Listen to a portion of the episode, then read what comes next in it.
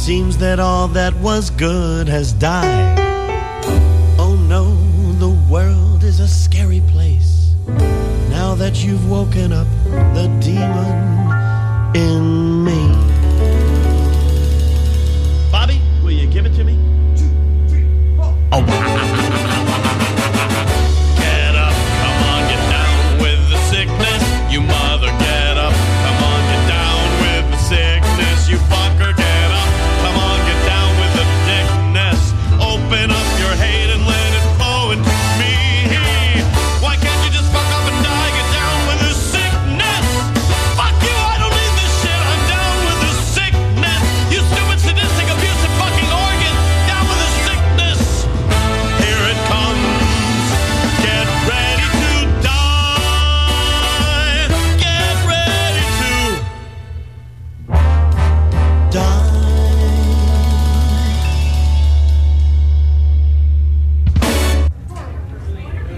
Duke Nukem, and you're listening to Puissance Maximale.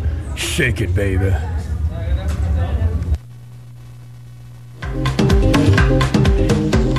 Il nous fait plaisir de remercier nos commanditaires pour ce radioton de CKIA. Les délices Saint-Jean 2000, la cuisine asiatique et familiale avec ses pâtisseries, son pain fait maison et ses petits déjeuners au 635 rue Saint-Jean. Depuis 1939, dans le même local du quartier Saint-Jean-Baptiste, la Tabagie Saint-Jean, articles de fumeurs, revues, journaux et dépanneurs. Les copies de la capitale, une entreprise familiale qui offre depuis 25 ans tous les services d'imprimerie et de reprographie avec ses équipements des plus modernes qui soient. La coopérative Les Grands Rangs, épicerie et cantine qui offre les meilleurs produits du terroir, rue Saint-Joseph, face au clocher penché. La quincaillerie Saint-Jean-Baptiste, plus de 100 ans au service des résidents du quartier. Tous les produits de quincaillerie pour tous les logements. Besoin de meubles fabriqués sur mesure? Demandez Harold Morin à l'ébénisterie Morillard au 414 rue Napoléon pour des meubles en bois, stratifiés ou mélamine. Transactions immobilières, testament, contrat notarié, contactez l'équipe de notaire Louise Caron, rue Franklin, devant l'ancienne église Saint-Joseph, au pied de la Pente Douce. L'organisme Prog Québec qui fait la promotion de la musique rock progressive du Québec. Le groupe Norplex, développeur immobilier d'avant-garde au centre de la ville de Québec. Le restaurant Athéna, la cuisine grecque à son meilleur, c'est au 2980 Première Avenue à Québec. Nous tenons aussi à remercier particulièrement pour leur contribution généreuse la Caisse Desjardins d'économie solidaire, l'entreprise de télécommunications Groupe Négotel, ainsi que l'entreprise hôtelière équitable L'Auberge L'Autre Jardin.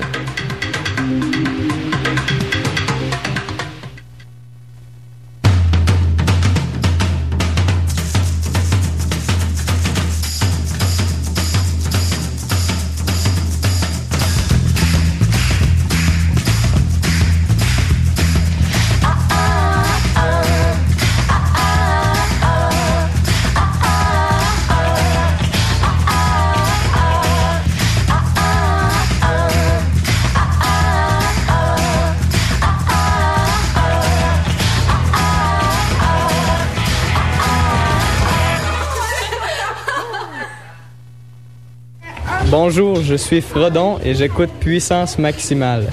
Et oui, de retour à puissance maximale euh, après une courte pause musicale et publicitaire pour entamer, mesdames et messieurs, la deuxième heure de puissance maximale. Merci.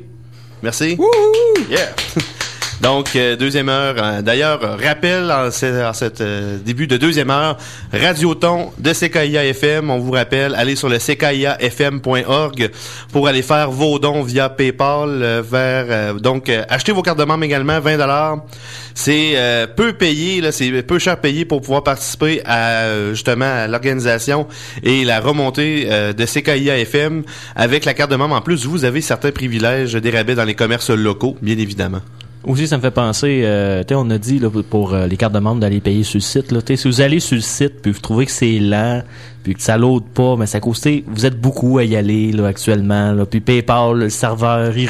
C'est ça, que, c'est c'est une trop grosse euh, acha- un trop gros achalandage là, sur le site. Donc euh, soyez patients, allez acheter vos cartes de membres, faire des dons et bien évidemment à partir de 9h, je crois il va y avoir des téléphonistes également ici. Il me semble, oui, c'était 9 heures qu'on s'était fait Je dire, rappelle euh, quand même le numéro de téléphone 418 529 90 26 418 529 90 26. Mais appelez pas là, là. Ouais, parce qu'on pourra pas prendre vos Parce que, dons. tu sais, c'est- c'est- je suis tout seul avec le téléphone.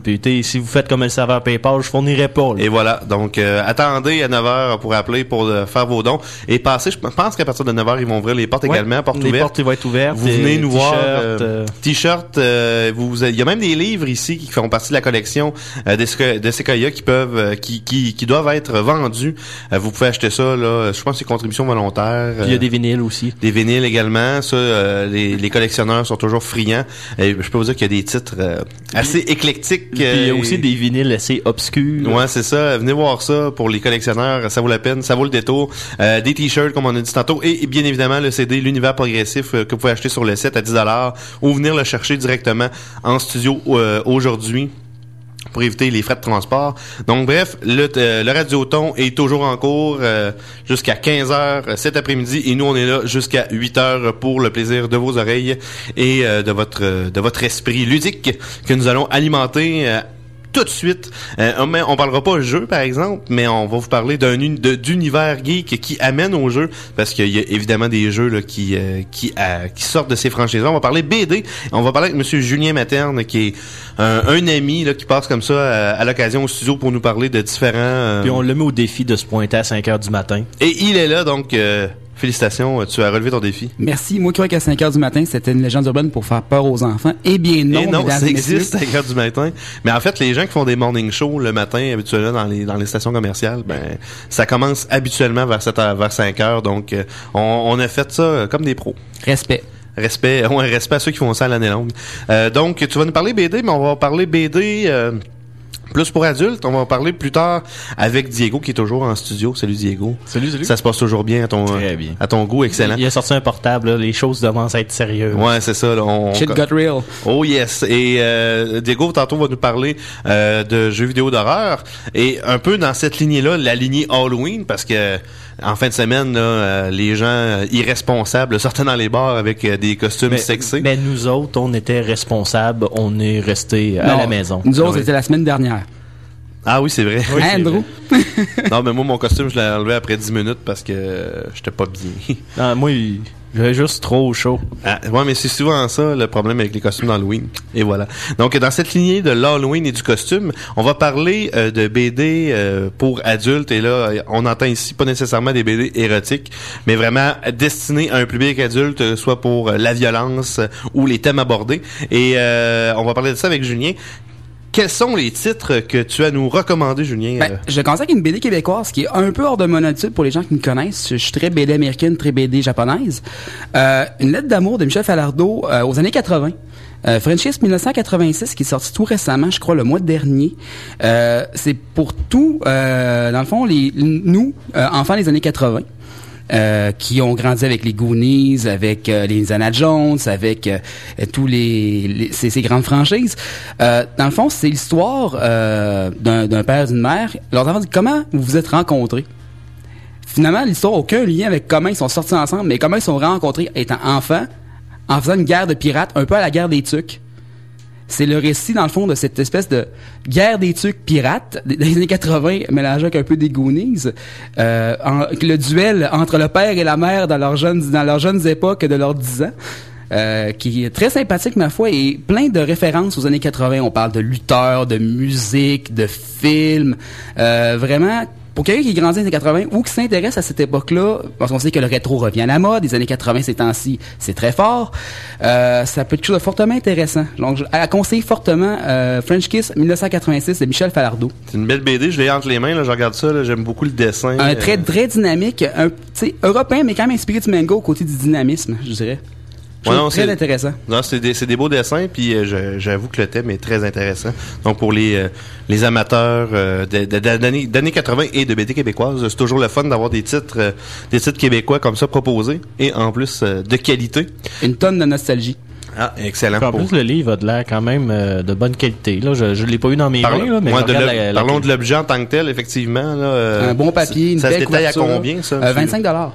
Mais quand même une bonne brique. Non, c'est vraiment une belle. Non, c'est euh, bel euh, bel objet et euh, un thème très intéressant. Donc euh, French Kiss 1986 de Michel Falardeau. Falardeau. Excellent. Merci beaucoup. Autre. euh, Autre, autre BD. Euh, là, je suis resté dans le comique américain sur, sur le fait que je me suis dit, bon, ces temps-ci, qu'est-ce qui pogne? Qu'est-ce que tout le monde lit? Tout ce que le monde écoute, c'est The Walking Dead.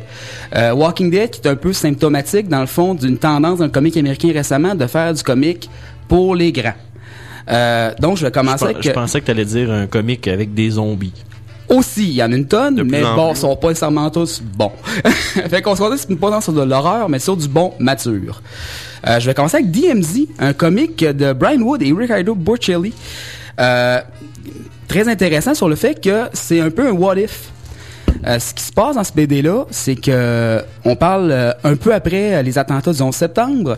Euh, l'armée américaine est, euh, partout, sauf aux États-Unis. Qu'est-ce qui se passe? Deuxième guerre civile.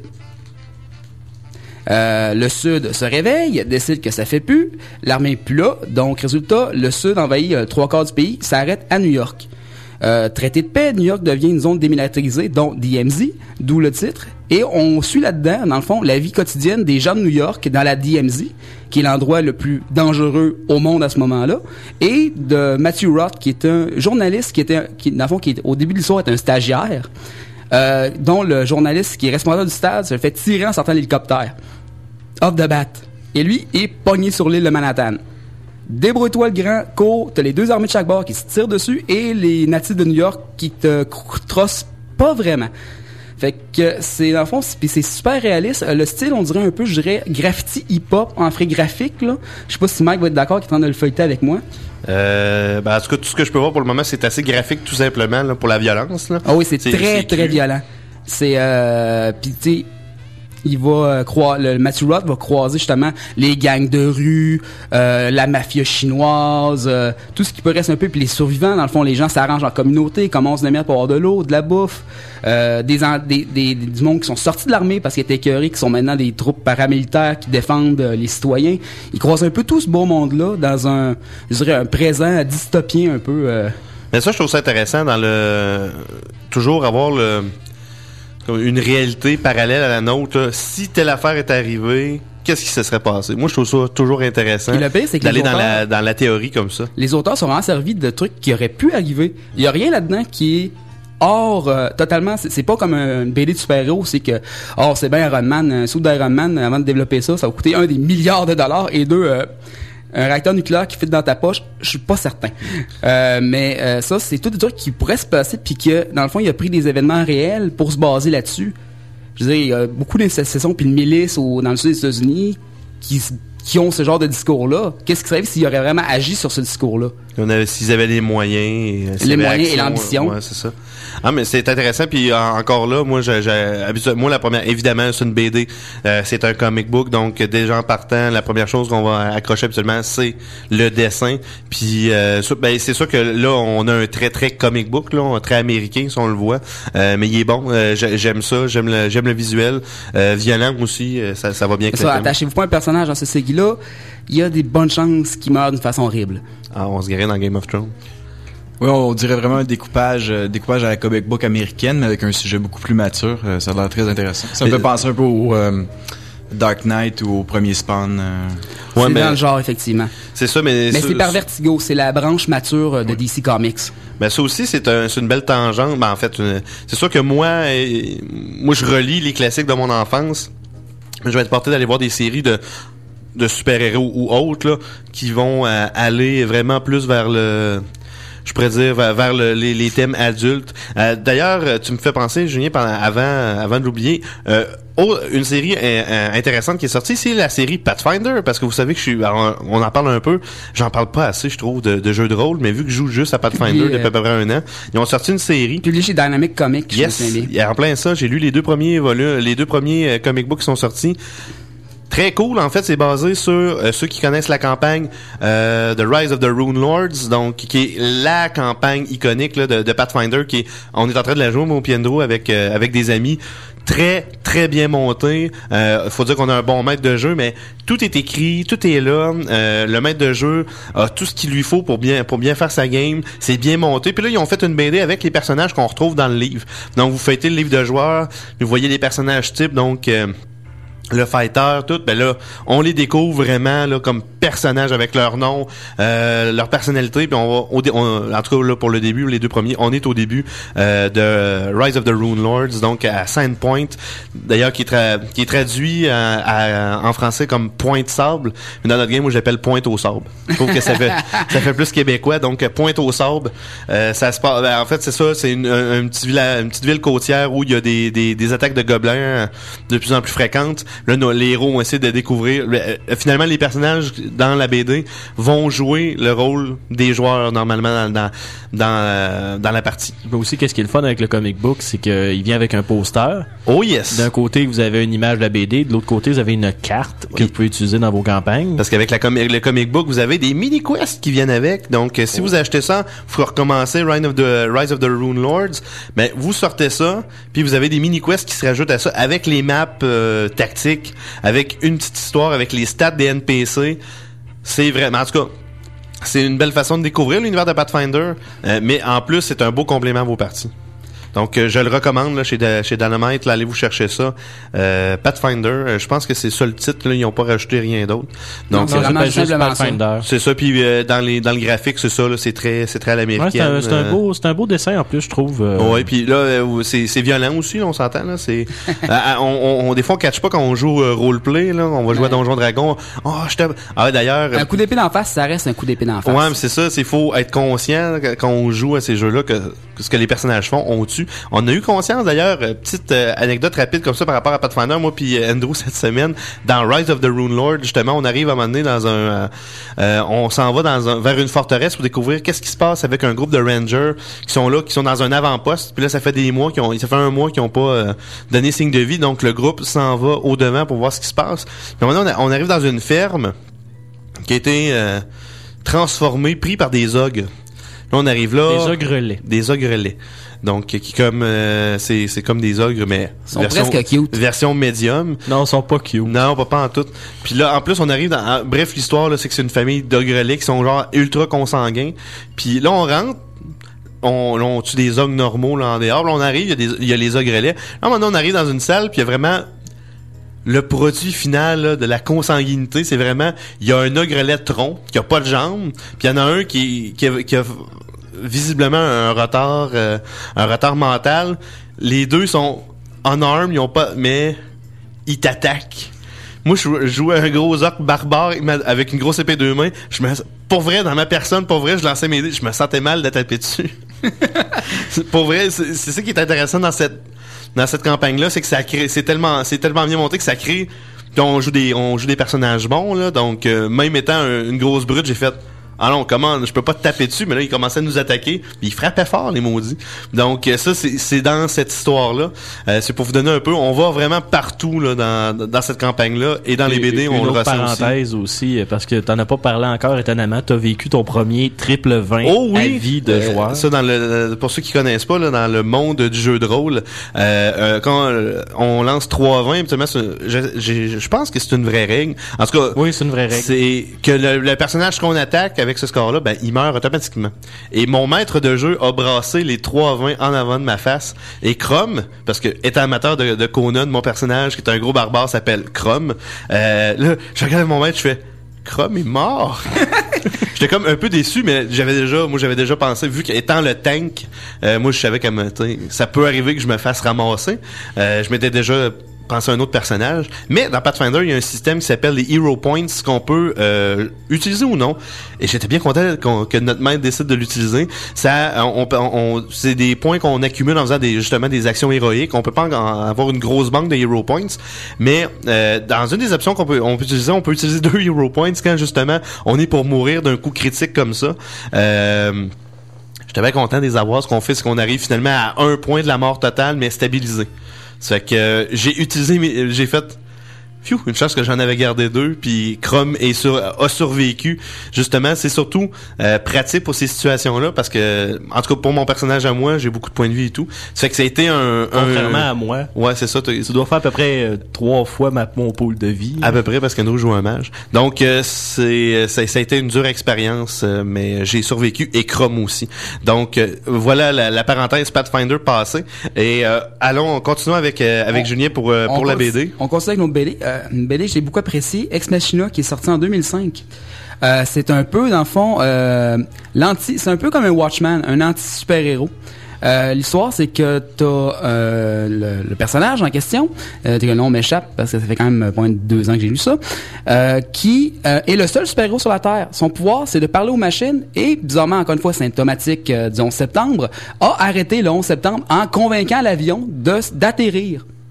Mais le problème, c'est que tu regardes ton super pouvoir de parler aux machines, t'es un peu poche comme super-héros. Puis le gars, il est pas vraiment compétent, c'est un ingénieur. Parce qu'il peut se faire péter à gueule, là. Il est pas, c'est C'est pas un super, il a pas un super Non, physique non. résistant. Le type est un ingénieur dans la vie de tous les jours, euh, décide que la meilleure façon, dans le fond, de se servir de sa nouvelle notoriété en tant que sauveur des États-Unis, et aussi d'un- d'ex-super-héros vraiment nul, c'est de devenir maire de New York. Donc, t'as l'archétype du super-héros qui a pas vraiment de compétences, mais qui décide de se mettre quand même au service de la population dans un autre domaine, soit étant maire de New York.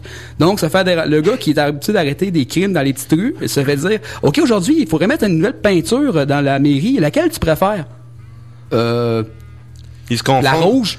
il se confronte finalement à la machine, à la machine politique, Oui. euh, puis à la machine administrative. Après ça, il y a le malheur d'être un neutre, donc entre les républicains et les démocrates.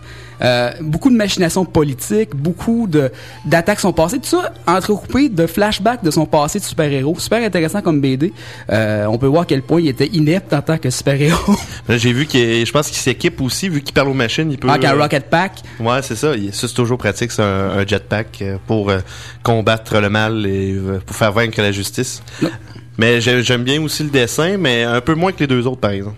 Ouais, deux, une petite question. euh, Est-ce qu'il vit les, ces deux personnalités euh, à découvert? Oui, tout le monde est au courant qu'il était euh, le, The Great. Machine, le super-héros qui s'appelait le Great Machine, parce que pour se faire élire, justement, il a révélé son identité, puis il a dit, gars, je, voilà mon identité. Évidemment, la police essaie de l'arrêter immédiatement, mais mais dans le fond, c'est ce qui fait, bon, je me présente comme maire de New York parce que je crois que je peux faire plus de bien en tant que politicien, ce qu'on va apprendre plus loin que finalement l'innocence un peu de ce, je pas dans, dans- innocent dans le sens de cave, mais dans le sens de je peux faire le bien euh, à travers la machine politique, puis comment ça marche, puis je suis sûr que ça va bien aller.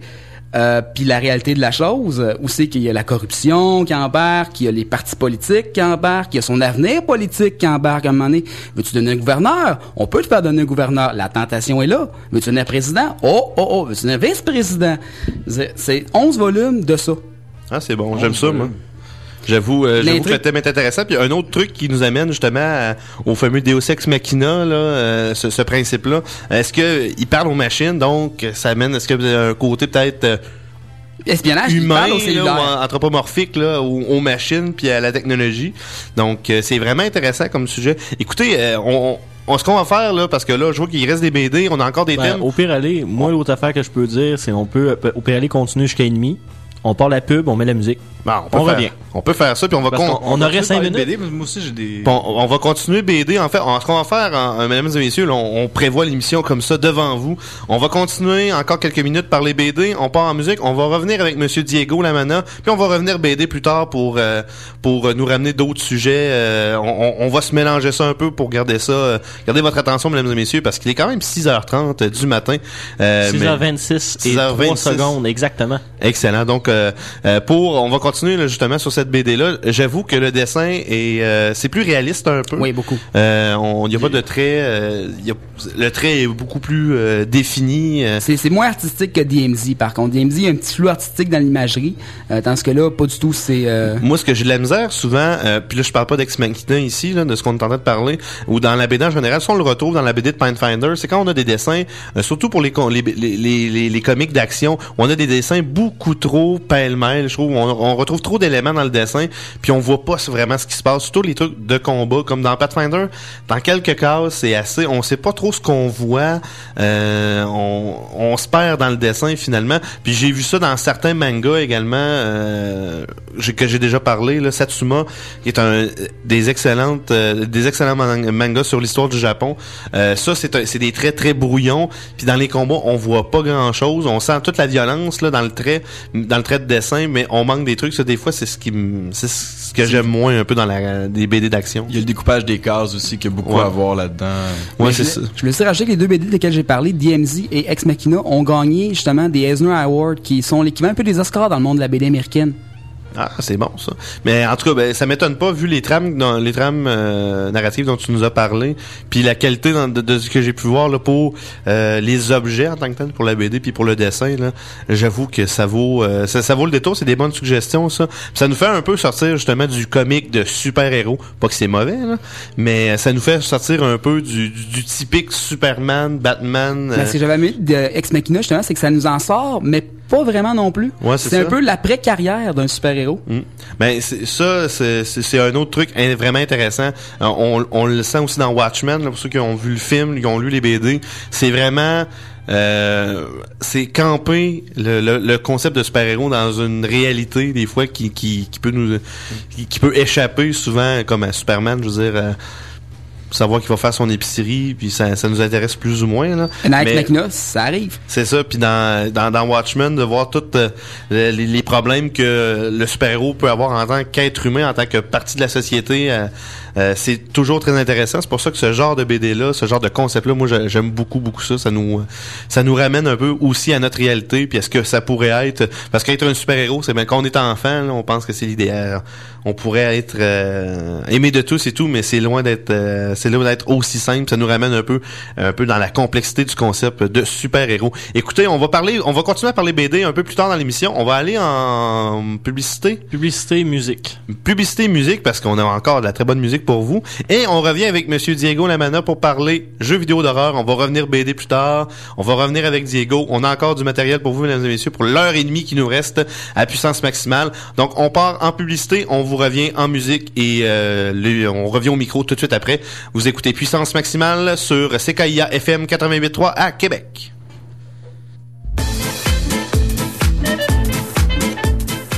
Merci à notre commanditaire, Groupe Négotel, qui nous fournit le service de ligne téléphonique pour notre radioton. Que ce soit pour vos besoins de ligne téléphonique locale, vos interurbains, numéros sans frais, Internet, téléconférences et même des téléavertisseurs, le groupe Négotel a tout pour satisfaire vos besoins en télécommunication pour votre petite, moyenne ou grande entreprise. À l'échelle humaine et près des clients, le groupe Négotel de Québec se démarque par la qualité du service offert. N'hésitez pas à visiter le site web www.negotel.com.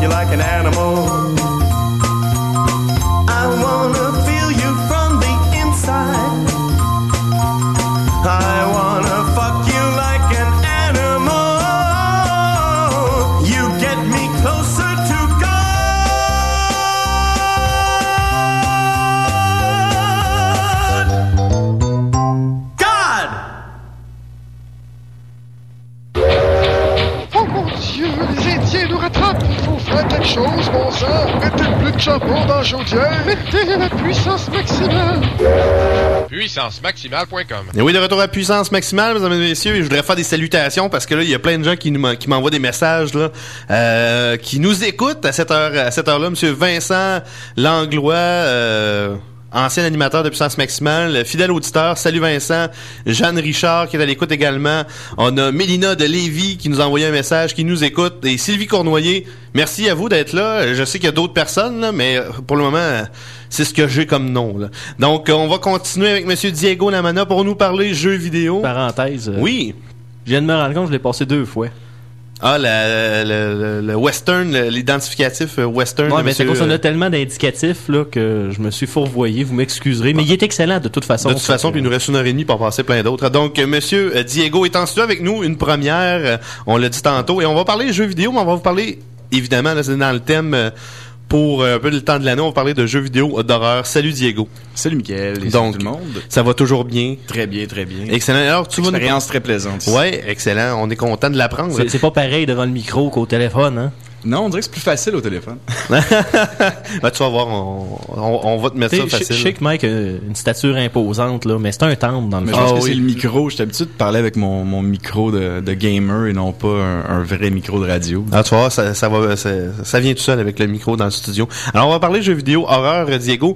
Euh, tu voulais nous parler peut-être de l'historique ou euh, tu- mais tu- euh, plus euh, en gros du vu que c'est l'Halloween, j'avais décidé de, parler du jeu vidéo d'horreur. D'abord parce que je suis un grand fan d'horreur, autant du cinéma, de littérature et de jeux vidéo évidemment. Euh, et aussi parce que le à mon avis, dans le jeu vidéo, l'horreur est à son maximum. Euh, l'horreur, c'est c'est une autant en cinéma que littérature, on cherche à, faire ressentir quelque chose au spectateur ou au lecteur. Dans le jeu vidéo, ça reste encore plus important puisque le, le joueur doit réagir aux, euh, aux interventions du milieu. Donc, on utilise finalement l'immersion, la, la, la catharsis, finalement, ce, ce mot que j'aime bien plugger, là, un mot de littérature qui est mot grec pour un peu vivre les émotions en procuration. Mais on va utiliser la catharsis et l'immersion, finalement. Euh, c'est sûr, c'est sûr que dans le jeu vidéo, on est vraiment, vu qu'on on interagit, là, on est plus dedans que peut-être que dans un film, tout dépendant des jeux, remarquez. Là. Soit, soit par empathie ou par sympathie, on soit- donc soit en troisième personne ou à la première personne, c'est c'est différent un peu, là, ça, ça s'axe différemment. Mais euh, donc, euh, et aussi, c'est que dès la création des premiers jeux vidéo, euh, les, les stratégies vidéoludiques d'horreur ont été mises en place. Euh, par exemple, euh, quand on regarde euh, un jeu, par exemple Pac-Man, qui est de 1980, euh, qui a pas l'air d'être un jeu d'horreur à la base. Quand on regarde c'est quoi ces, ces mécanismes vidéoludiques à l'intérieur, l'avatar est vulnérable. L'avatar doit fuir. Il peut pas vraiment se défendre contre euh, les monstres. Euh, le contexte, c'est des fantômes, donc ça, ça, ça vient dans le, dans le bestiaire monstrueux du, de l'horreur. Il y a toujours un sentiment de panique, il faut réagir rapidement. Donc, c'est les stratégies qui vont être mises en place dans le survival, survival horror qu'on va voir plus Ah, tard. J'avoue que là, tu me surprends ce matin, là. Pac-Man, euh, jeu d'horreur. Non, mais, mais c'est- en fait, c'est. C'est pas un jeu d'horreur, mais c'est qu'il il vient prendre Des principes. les stratégies qui par la suite vont être vont être mettre- vont être mises en place. Tu m'excuseras, mais moi, je considère que c'est un jeu d'horreur. Imagine-toi le fantôme après que le Pac-Man ait presque à pastille, là, te faire courir par une grosse boule jaune qui fait waka waka waka, là. Ah ouais, moi, j'aurais peur. Moi, moi j'aurais peur. Survival, oh non, moi, je, je- la- euh, j'aime ça, moi. J'aime beaucoup ça. Mais j'avoue, par exemple, que si on considère que Pac-Man il était dans les années euh, 80. 80, qui a quand même fait, euh, je pense qu'il a fait son début en, en arcade. Après sa première interprétation au salon, c'était Atari, je pense. Là. Ouais, ça c'est la mauvaise Mais, interprétation. Ouais, exactement. ouais. Mais t'es déjà juste voir la version Atari, t'as peur. Je, cons- je considère que ça, ouais, ça rentre dans Survival Horror. La, la, la version d'Atari avait un gros problème sur l'Atari 2600, c'est qu'il peut euh, l'Atari peut uniquement sur- euh, supporter quatre sprites en même temps. Des sprites, c'est les petits bonhommes qui bougent à l'écran. Mais quand on compte un Pac-Man et quatre fantômes, il y en a un de trop. Donc ça créait des glitches systématiquement sur l'écran, on, on voyait très mal. Donc ben mais Pac-Man n'est pas un jeu d'horreur pour autant. Euh, il, il met en place ses stratégies, donc c'est pour montrer comment le, le jeu d'hor- le, le jeu vidéo dès la base euh, ont des viennent chercher euh, des trucs d'horreur, le sentiment de panique, de réagir rapidement euh, et les effets de peur, mais pas des peurs par rapport à l'horreur ou à l'épouvante. Euh, quand on parle d'épouvante dans un jeu vidéo, généralement, on la, on distingue en, deux choses. Comme je disais, par exemple, Pac-Man, on a une peur ou une, une épouvante vidéoludique dans la manière de jouer. L'autre, c'est la fictionnelle, comme on, le retrouve dans la littérature ou dans le cinéma. C'est lié au récit ou à la représentation, tandis que euh, le euh, vidéoludique, c'est c'est lié à la jouabilité. Donc ça, c'est les deux. euh, je, je vais souvent revenir avec ces deux ces deux concepts-là. Et ensuite, ce que je voulais vous discuter, c'est comment qu'on voit avec quelle gradation on peut faire avec les jeux vidéo, euh, les jeux vidéo d'horreur. Donc à la base, c'est le, le jeu à contexte horrifique. Donc il va euh, utilisation de l'iconographie des bestiaires monstrueux, utilisation de vampires. Et ça, c'est ils viennent vraiment chercher la peur fictionnelle de base. C'est un emballage thématique d'horreur. On parle peut-être de Vendredi 13 sur la NES à l'époque. Absolument, c'est c'est là que je m'en allais absolument. Mais quoi qu'ici, on, on peut retrouver, merci de me faire le lien, euh, on peut retrouver encore certains effets ponctuels. Je sais pas si c'est vendredi 13 ou c'est c'est dans Halloween par exemple, qui est un petit peu plus euh, un petit peu plus tôt, quelques années plus tôt. Euh, euh, je, le, le, le nom de dans Halloween. Michael Myers. Michael Myers apparaît de manière euh, aléatoire dans ton écran. Oh, Donc, oui. des fois, t'apparais, tu rentres dans une maison, il est là. Ah, fait que là, c'est un effet ponctuel de peur. C'est le deuxième niveau d'un d'un jeu vidéo d'horreur. Euh, les jeux comme Doom, les first-person shooters de, à thématique d'horreur vont aussi venir euh, rajouter des éléments ponctuels pour faire peur. C'est souvent des, des trucs très très simples euh, comme euh, une apparition surprise dans ton écran qui, qui va te faire réagir. De- des, euh, des stratégies qu'on voit souvent au cinéma aussi, les effets ponctuels. Le, le champ hors champ, c'est pas là, tu te retournes, c'est là. Dans Doom, on parle aussi de beaucoup de la musique, le- l'environnement sonore qui était très sinistre. Oui, ça aussi, ça vient rajouter dans les dans les effets ponctuels. Euh, ça fait, ça donne une petite euh, un, un cue sonore va, te- va te faire réagir. Tu sais que l'ennemi va arriver. Et le finalement, donc ça, c'est ce qu'on peut appeler des jeux d'horreur. Au sommet de ça, où la peur est le mieux euh, est, le mieux mise en jeu et mise en récit, c'est dans les jeux d'épouvante. Donc c'est vraiment un jeu dans lequel la peur est l'objet principal. On cherche pas à combattre, on cherche pas, ça va souvent être axé sur la fuite. Euh, donc ça c'est vraiment un jeu où toutes les stratégies vont être mises en place. Euh, il va avoir une ambiance de terreur vraiment de l'environnement, les personnages vont être vulnérables. Euh, il va avoir beaucoup de attention particulière aux plans de vue qui vont être qui vont être faits si le jeu est à la troisième personne. À la première personne c'est un peu différent. Et euh, on va voir aussi les monstres invincibles et, et d'autres d'autres éléments comme ça. Pour aller un peu dans des... euh, oui, excuse-moi. En fait, euh, le premier titre, euh, mettons que la façon que tu viens de décrire ça, le premier titre de jeu qui me vient à l'esprit pour bien démontrer qu'est-ce que tu viens de parler, ça serait Amnesia. Oui. Tu sais lequel que je parle? Oui, absolument. Euh, T'as rien pour te défendre dans ce jeu-là. Là. T'es- C'est juste, faut que tu fuis, littéralement. Fait que tu parlais de ça, le premier flash j'ai eu, Amnesia, euh, ça serait le jeu parfait pour démontrer ça. En plus, en première personne, fait que euh, c'est... J'avoue qu'en première personne, j'ai comme l'impression que ça doit être euh, plus immersif, plus épeurant, où on a moins... euh, parce que quand on voit autour, en tout cas moi, habituellement, quand je vois des jeux, quand je suis en troisième personne, j'ai l'impression que j'ai le plus le contrôle de mon environnement qu'en première personne. plus immersif peut-être. Euh, moi aussi j'ai trouvé ça avec avec Amnesia parce que j'ai on, sent vraiment que ce qui va arriver à Daniel, notre personnage dans Amnesia, on sent vraiment que ça nous arrive à nous. Euh, certaines fois, le, le personnage, on est en première personne et la caméra va vraiment baisser vers le sol comme si euh, notre personnage a mal et on ressent vraiment cette douleur-là quand on joue au jeu. C'est, vraiment prenant. Effectivement, c'est un jeu d'épouvante. On va, on, la forme canonique du jeu d'épouvante, c'est le survival horror. Par contre, Amnesia rencontre pas toutes les caractéristiques de, du survival horror. Ça reste que c'est un excellent jeu d'horreur. euh, qui recherche l'immersion. Donc euh, ils disent en partant euh, dans Amnesia, euh, le but c'est pas de gagner, c'est pas de finir le jeu. Mettez vos écouteurs, euh, mettez-vous dans le noir et euh, vivez l'expérience. Vivez l'expérience euh, au plus haut point. Qui est quand même très bien réussi, euh, personnellement. Là, euh. Oui, très très bien réussi, je dois avouer. C'est, c'est un des rares jeux où vraiment, à un moment donné, j'ai enlevé mon casque d'écoute, j'ai fermé le jeu, j'ai dit non, là, euh, je je suis plus capable. Je suis en train de devenir fou, ouais. Non, mais il y, en- y en a comme ça. Moi, euh, moi, je suis assez moumoune à la base. Là, ça fait que ce genre de jeu-là, moi, ça, marche à fond. euh, Moi, je suis un gros amateur, puis même Amnesia m'a... Mais un, un jeu qui, je trouve Amnesia un jeu qui m'a fait penser. Je trouve Amnesia lui, lui, par exemple, il était vraiment dans le principe de, excusez-moi pour l'anglicisme, fuck with your mind. Mhm. Ouais. Euh, mais euh, ça m'a fait penser aussi à Eternal Darkness euh, à l'époque du GameCube, un peu dans le style de d'éléments. Je sais pas si tu le connais. Non, je connais Grégo. pas Eternal Darkness. Euh, c'est un jeu à la troisième personne où, euh, dans le fond, on jouait différents personnages, mais c'était inspiré de l'univers de Cthulhu. Euh, Cthulhu, comme on dit. Cthulhu. Ben, bref, ça. Euh, Opus. Opus, c'est ça. Puis, euh, dans le fond, euh, le jeu il est en troisième personne. C'est un hack and slash, dans le fond, bien standard. On se battait contre des zombies, des créatures euh, tentaculaires et tout le kit. Mais il y avait une barre de sanité, un peu comme dans Ah oui. Amnesia. Et des fois, on jouait, puis ça pouvait aller de- du fait que la TV switchait d'aller dans le mode vidéo ou encore le volume montait, descendait ou tout simplement euh, la console crachait. Mais tu te faisait penser qu'elle crachait, mais tu sais, c'était pas tant des choses qui allaient vers le personnage que vers le joueur. Le jeu faisait une interaction directe avec un peu le de la joueur. réalité augmentée. à ce moment-là, on rentre dans la réalité du joueur. On sort du jeu, finalement. Exactement. Oui, je crois que c'est la première fois qu'ils ont rajouté un sanity meter dans les dans les jeux Ça a d'horreur. été un des premiers, je Ouais. pense, effectivement. C'est en 2002 là, de Eternal Darkness. Je l'ai dans mes notes. Faut dire que c'est ça, le- la sanité, là, si vous allez dans les jeux, habituellement, les jeux de table de Cthulhu ou de l'univers de Lovecraft, c'est, euh, c'est Mais la- Amnesia est ouais, dans l'univers, euh, c'est la base. C'est ça, c'est la, c'est la base, là, c'est, on, la, la, la, la sanité mentale du personnage, là, tout repose là-dessus.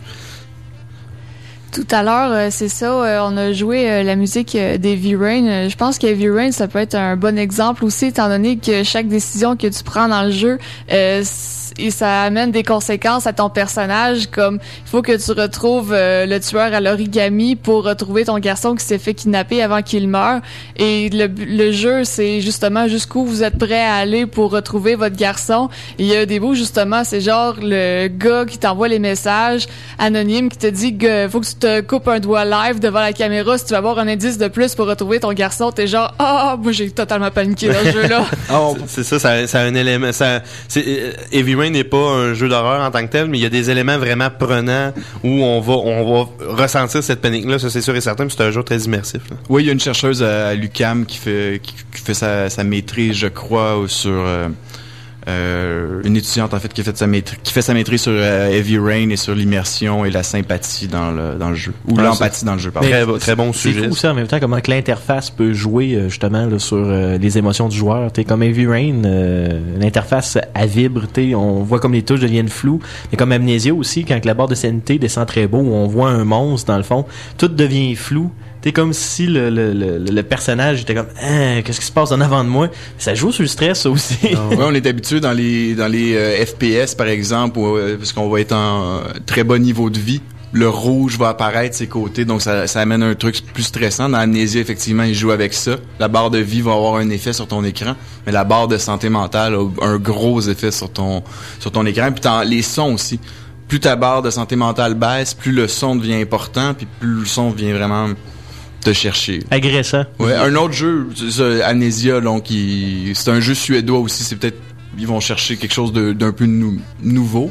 Il y a les, euh, une- il y a les Penumbra aussi avant qui sont un petit peu moins glauques. Mais le, le jeu Slender qui a fait fureur un peu cet été là, sur euh, sur internet. Je sais pas si vous Moi- avez- moi, je connais pas. avec le Slenderman, là. Ouais, c'est ça, c'est un petit jeu flash euh, vraiment vraiment léger là, 300 megs, je crois que tu, tu télécharges gratuitement. Puis c'est un peu le même principe qu'Amnesia. Donc euh, tu t'as- faut que tu trouves 8 pages avant que Slenderman t'attrape puis c'est tout. Ah, c'est bon. assez simple mais c'est ça fonctionne très bien. Puis il y avait aussi une série de jeux qui s'appelait SCP euh, Experiment. Euh, Je sais pas si ça vous dit quelque chose. Non. Euh, je je me rappelle pas le nom complet, mais c'est à peu près le même principe que Slender. C'est des petits jeux gratuits qu'on peut télécharger. Et euh, dans le fond, ça, c'est différentes expériences au niveau là, de voyons, au niveau là, des, des émotions. Là, ça peut aller de descendre un escalier sans fin dans la noirceur où on voit absolument rien, puis il y a des hallucinations que le personnage a. Fait que tu sais, ça peut être un- des yeux dans, dans de la noirceur, des choses comme ça, jusqu'à temps que dans le fond, parce que c'est la fin du jeu, c'est quand qu'on meurt. Tu sais, C'est c'est littéralement ça. Fait qu'on descend non-stop, je t'attends qu'à un moment donné, pouf, il y a de quoi qui arrive. Puis tu sais, ça peut durer deux heures de temps le jeu avant que ça arrive. là. Ce genre, de, ce genre de jeu-là, ce que je trouve intéressant, c'est qu'on sort du cadre traditionnel du jeu où on doit accomplir quelque chose euh, pour terminer le jeu. Euh, dans le cas d'Amnesia ou dans, dans, dans ce genre-là, c'est de vivre une expérience finalement. C'est pas nécessairement de compléter des quêtes ou de, de suivre une, une histoire euh, pré, pré, préamenée. Là, c'est on, on va vivre une expérience. Il y a pas de niveau de difficulté, il y a pas euh, Mais euh, on parlait d'hallucination puis de trucs de même. Euh, Il y a deux jeux qui, qui me sont venus en tête. Je chante Dead Space 2, euh, qui était euh, très glauque, un peu Alien, euh, l'équivalent d'un euh, jeu vidéo de Alien. Euh, aussi qu'au début du jeu, les hallucinations pas, viennent vraiment porter à confusion sur le fait que tu sais pas si tu te bats contre un zombie spatial ou tu viens complètement de flipper out. Oui. Euh, ce qui était totalement troublant, sauf pour un joueur qui est habitué à des joueurs de Survival Horror. Tu sais, quand à Resident Evil, tu vois un zombie, il est là, tu le butes. Là, c'est comme, est-ce que je suis en train de tirer dans le vide ou il y a vraiment un bébé zombie qui essaie de me poignarder? euh, Puis aussi Fear. Euh, aussi Ah, que la oui, fille oui, oui, sortait oui. de nulle part un peu à la ring. Bang! Hein, qu'est-ce que c'est ça? Là, tu Oh y a rien. Oh! Moi, je me rappelle que Fear puis Fear 2, euh, ah non, j'ai fait des sauts, moi, jouant le jeu là. C'est un bon, c'est un bon shooter. Mais euh, écoutez, là, ça va tellement Mais vite. je veux juste dire une dernière chose, euh, parce que est embarqué, là, ça prend deux secondes. Euh, pour les SCP que je parlais, euh, juste une chose qu'ils ont mis dans ce jeu-là, puis ça, ça rajoute énormément l'ambiance, il y a un meter de clignement des yeux. Fait que tu sais, dans le fond, on marche, il y a un petit meter dans le bas qui descend graduellement, puis quand il se vide, on cligne des yeux. Mais ça paraît pas, là, mais tu sais, juste, on, on le sait qu'on va faire ça à un moment donné, mais juste quand on devient ultra stressé, juste le fait que le personnage cligne des yeux, on fait comme, ah non, il est là, le monstre! Mais dans le fond, on fait juste fermer les yeux. là. Donc tu perds toujours une Ouais, une petite fraction de Une seconde où fraction de seconde de l'écran. Puis en même temps, c'est là qu'il en profite pour te plugger euh, des hallucinations. Puis en même temps, il y a des hallucinations auditives et non pas juste visuelles. Ah, Fait que, c'est bon. On peut descendre les marches, à un moment donné, quelque chose qui gueule, on est comme. Ah non, faut pas jouer à ça. Ah non, euh, Ben, a- dans Amnesia aussi, t'en as, t'entends les monstres mais il y a, y des let's play sur Internet. Il y a des let's play sur Internet. Allez regarder ça, vous allez rire. Excellent. Écoutez, ça va tellement vite. On va continuer avec Diego un peu plus tard là, sur le sujet des jeux d'horreur. On va en avoir beaucoup à parler. Puis de, sur la BD aussi, on va revenir. On part en musique, je crois. Oui. On va passer en musique euh, encore avec euh, un duo là, euh, euh, avec une chanson et la version Richard Cheese. Après ça, on part en publicité et on vous revient avec la dernière heure de puissance maximale. Et avec quelle chanson on s'en va euh, vers la publicité euh, Creep. Oh, Creep de Radiohead et sa version, euh, sa Richard version Cheese. Richard Cheese qui est, je pense, un peu plus funky. Oui, un petit peu, ouais. Euh, donc, euh, on vous envoie ça à puissance maximale et on vous revient tout de suite après les publicités pour la dernière heure. Vous en- vous nous écoutez sur CKIA FM 88.3 à Québec.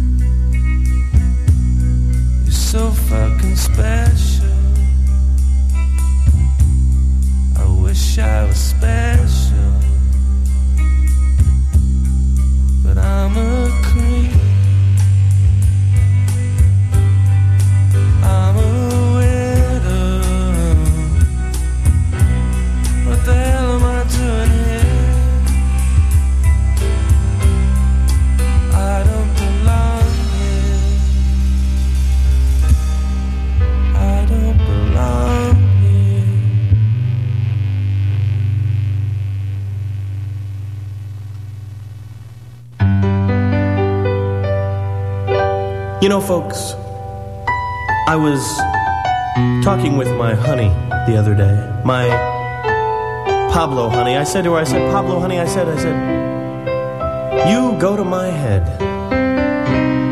My radio head. Okay, computer.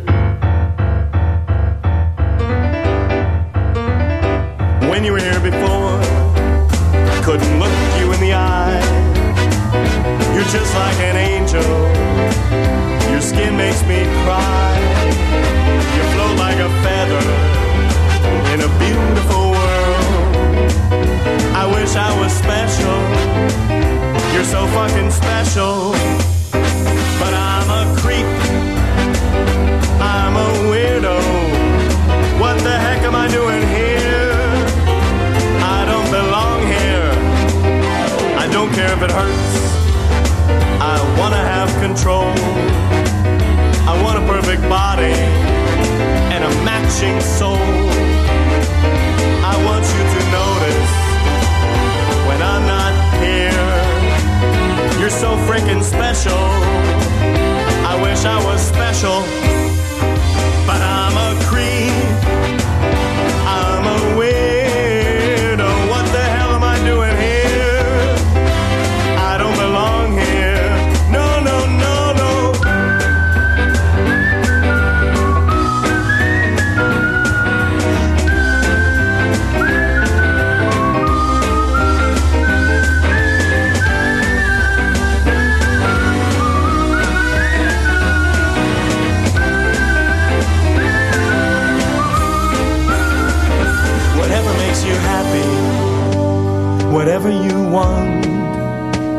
You're so very special.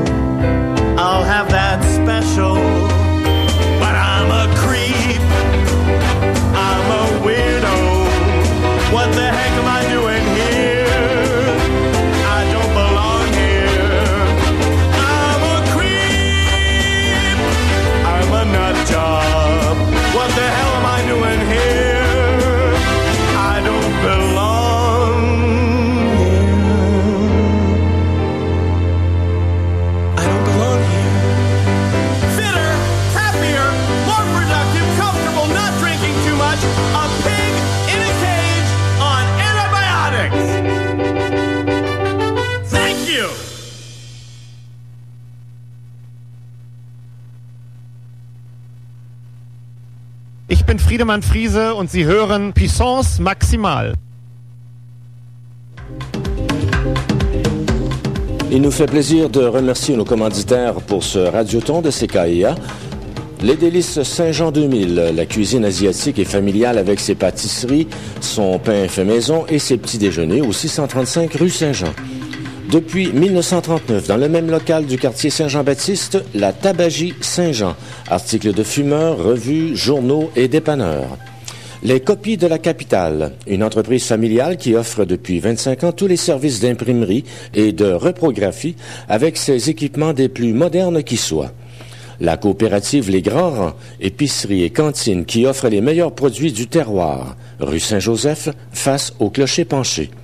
La quincaillerie Saint-Jean-Baptiste, plus de 100 ans au service des résidents du quartier. Tous les produits de quincaillerie pour tous les logements. Besoin de meubles fabriqués sur mesure? Demandez Harold Morin à l'ébénisterie Morillard au 414 rue Napoléon pour des meubles en bois, stratifiés ou mélamine. Transactions immobilières, testament, contrat notarié, contactez l'équipe de notaires Louise Caron, rue Franklin, devant l'ancienne église Saint-Joseph, au pied de la Pente Douce.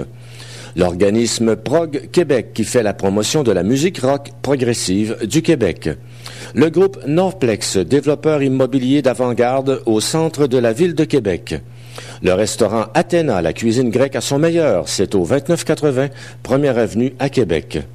Nous tenons aussi à remercier particulièrement pour leur contribution généreuse la Caisse Desjardins d'économie solidaire, l'entreprise de télécommunications Groupe Négotel, ainsi que l'entreprise hôtelière équitable L'Auberge L'Autre Jardin.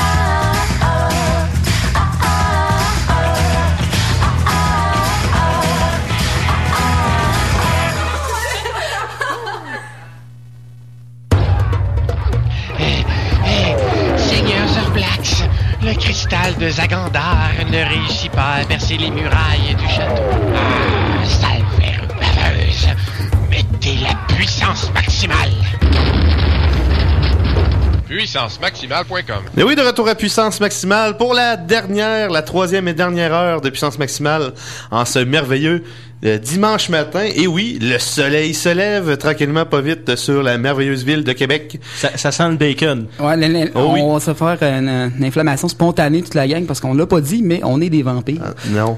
Non? Non, Ah, jamais. déçu. On vous rappelle rapidement là, que c'est le radioton de CKIA FM, donc rendez-vous au ckiafm.org pour faire vos dons euh, via PayPal. Allez chercher votre carte de membre à seulement 20 Le meilleur geste que vous pouvez faire pour la station, c'est justement d'acheter votre carte de membre euh, qui vous donne des, euh, qui va vous donner aussi des rabais dans les euh, chez les marchands locaux. À partir de 9h, les portes vont être ouvertes à CKIA. Venez nous voir, venez voir les gens qui vont être là euh, pour acheter t-shirts, CD également de l'univers progressif à 10 dollars seulement et on vous rappelle qu'il y a aussi quelque chose ce soir au euh, c'est au collège Notre-Dame de Foix où il y a un, un concert classique que j'ai pas euh, par exemple j'ai pas l'info sous la main mais c'est kiafm.org vous allez avoir toutes vos informations là Excuse-moi, Mike. Oui. euh, c'est à côté. On l'a fait tantôt, mais pour ceux-là qui étaient pas encore debout, euh, faut, faut que je fasse jouer. ben oui ben oui vas-y à 7h05 là c'est l'appel euh, L'appel de l'estomac, mesdames et messieurs, le bacon qui cuit dans la poêle.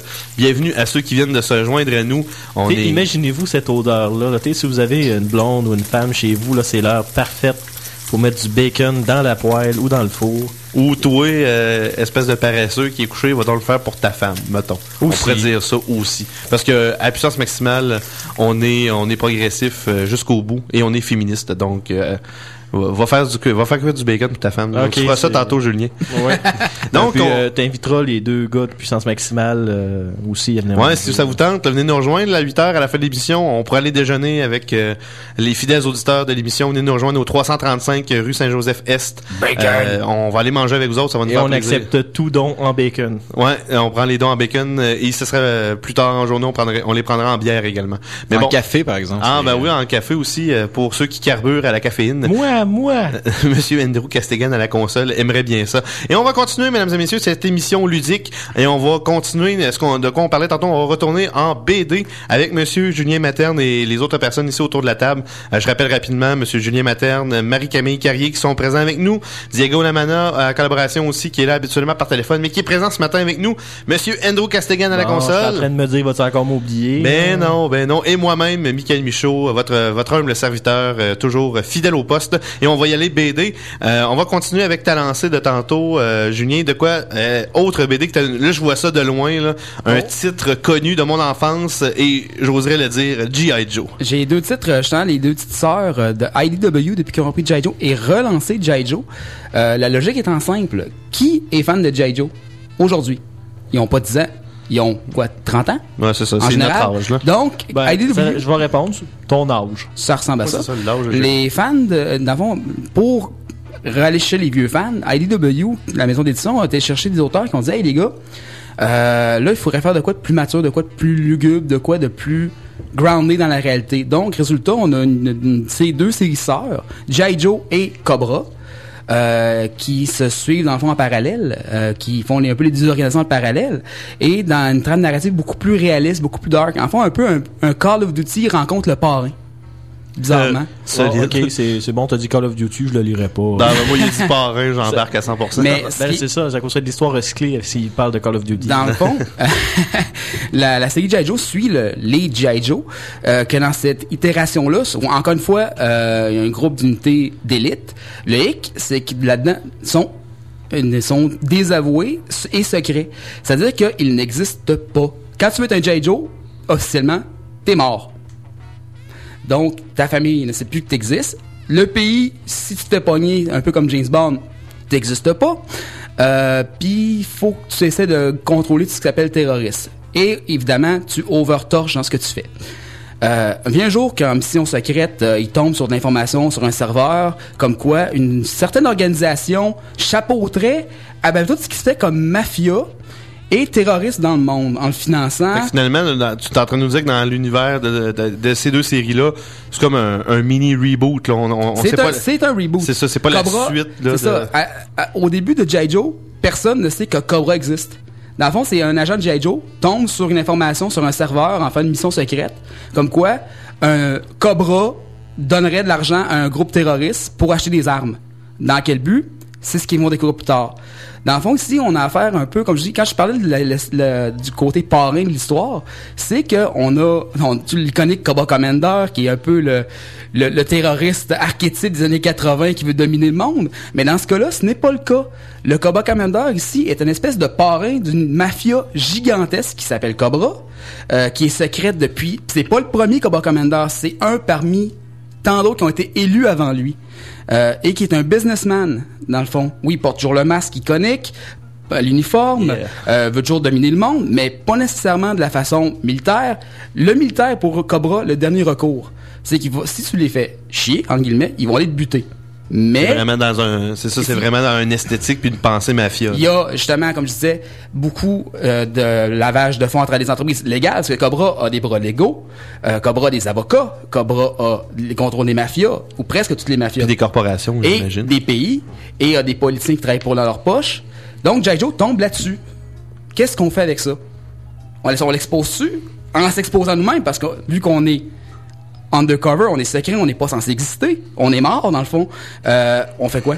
On peut pas les mettre au grand jour. On les combat dessus. On peut pas les combattre. Ils sont partout.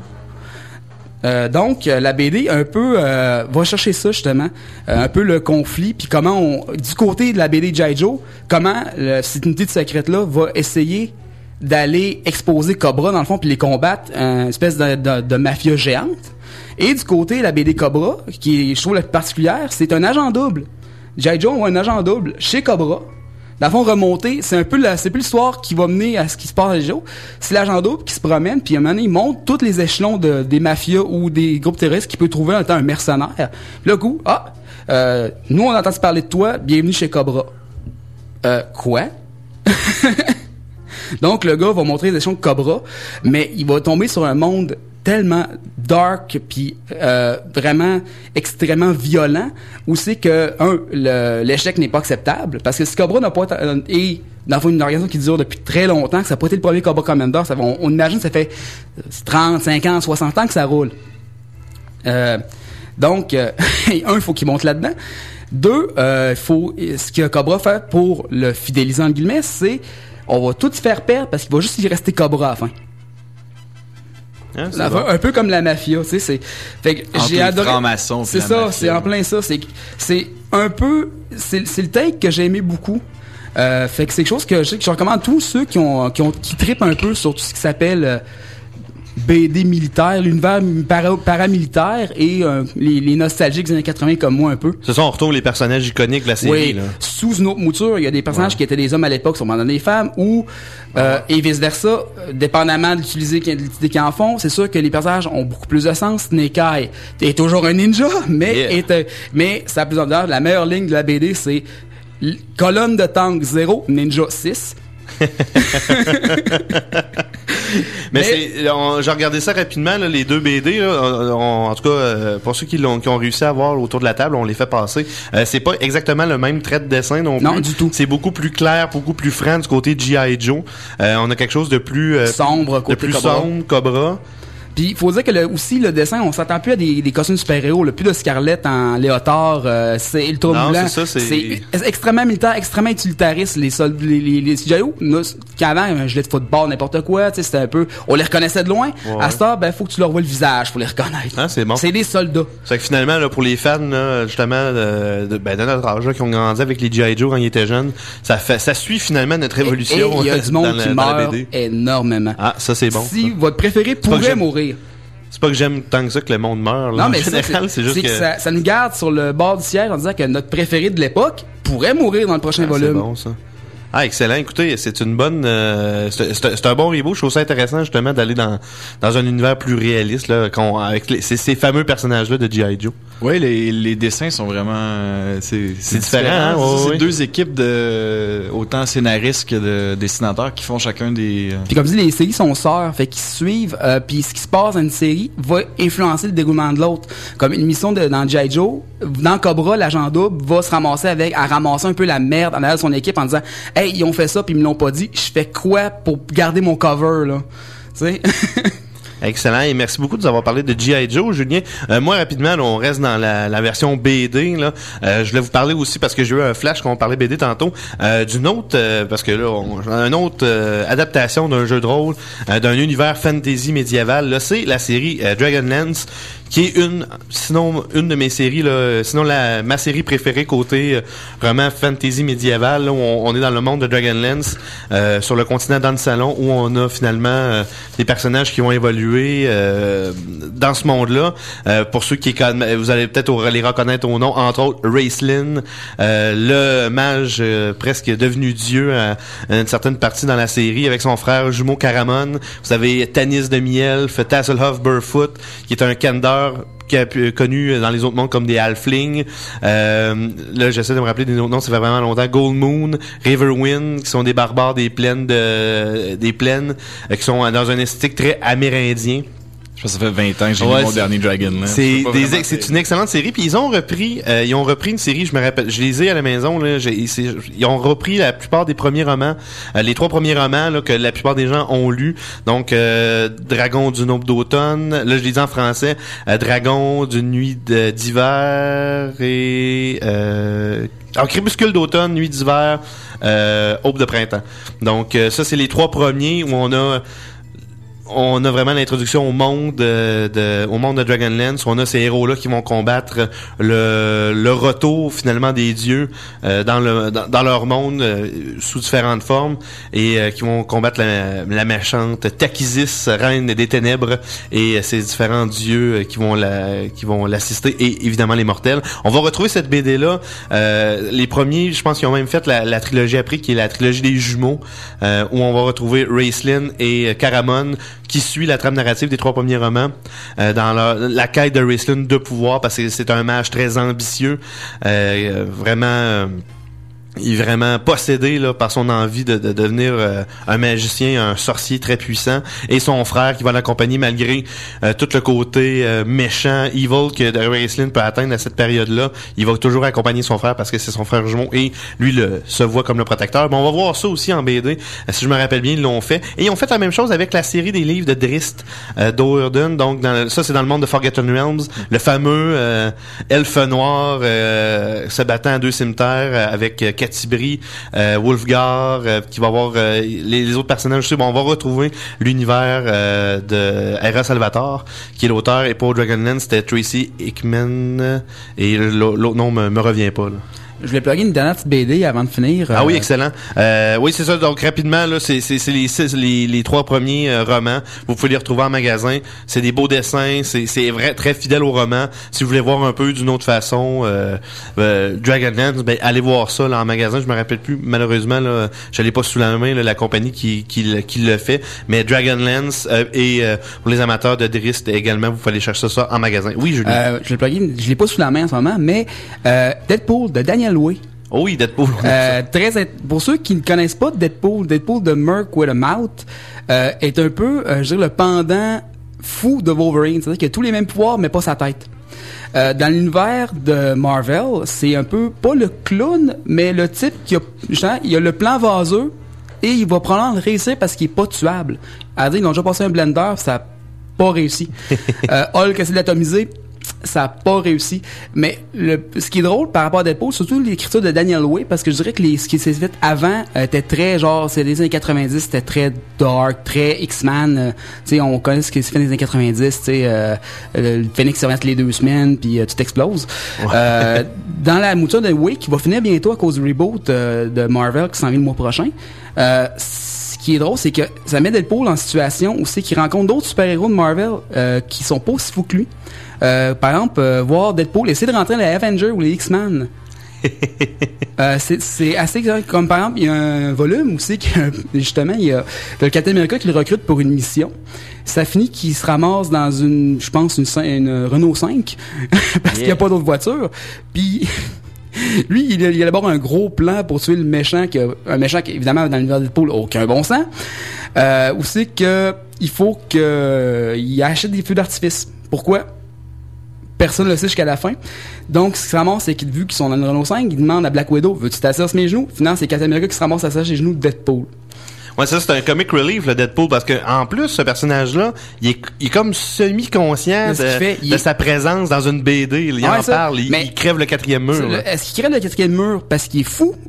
Puis qu'il pense qu'il est dans une BD? Ou est-ce qu'il crève vraiment le quatrième Ouais? Parce que des ça. fois, il parle au lecteur. Puis les dialogues internes de ce personnage, parce qu'il est schizophrène. Donc, il y a plusieurs... euh, un exemple, hein, il a reçu une, flèche dans la tête à un moment donné. Puis, vu qu'il se régénère, c'est pas trop un gros problème, mais il dit, bon, OK, cerveau, dis-moi comment me battre. Euh, moi, je suis la partie droite, je fais genre de la poésie puis des haïkus. euh, il demande la partie gauche. Avant, avant, avant. OK, tantôt. Ah, c'est bon.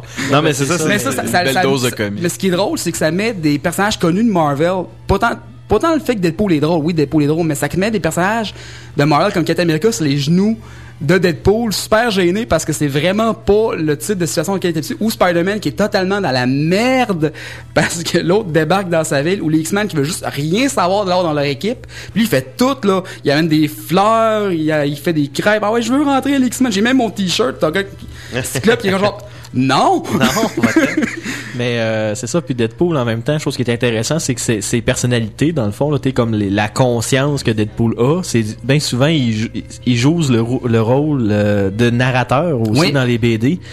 Puis en même temps, ça me fait penser euh, le jeu qui s'en vient. Le jeu qui s'en vient, juste le trailer du jeu, on, on s'entend là, Oh que c'est débile. Là, T'sais, on, on voit vraiment là que Ça- il essaie de garder la mentalité du, du personnage au plus haut point. Puis ça met ça, ce qui est drôle, c'est que ça met des personnages, qu'on- comme je disais, qu'on connaît, dans des situations totalement loufoques, puis qui ont aucun sens. Fait que tu vois des Wolverine, des Captain America, des Iron Man, dans des situations qui ont comme complètement folles, que dans leur B normal, ça arriverait pas. Puis en plus de ça, t'as le quatrième mur qui est percé. Fait que c'est un petit bijou de BD, je dirais. Mais c'est ça, comme le trailer, Deadpool parle directement aux, aux auditeurs du vidéo, dans le fond. Là, Mm. mais, euh, Ben, on se met dans Capcom, euh, Mar- euh, Capcom VS euh, c'est le seul personnage. Marvel qui parle à l'écran, qui prend la caméra, qui gagne pour la brasser.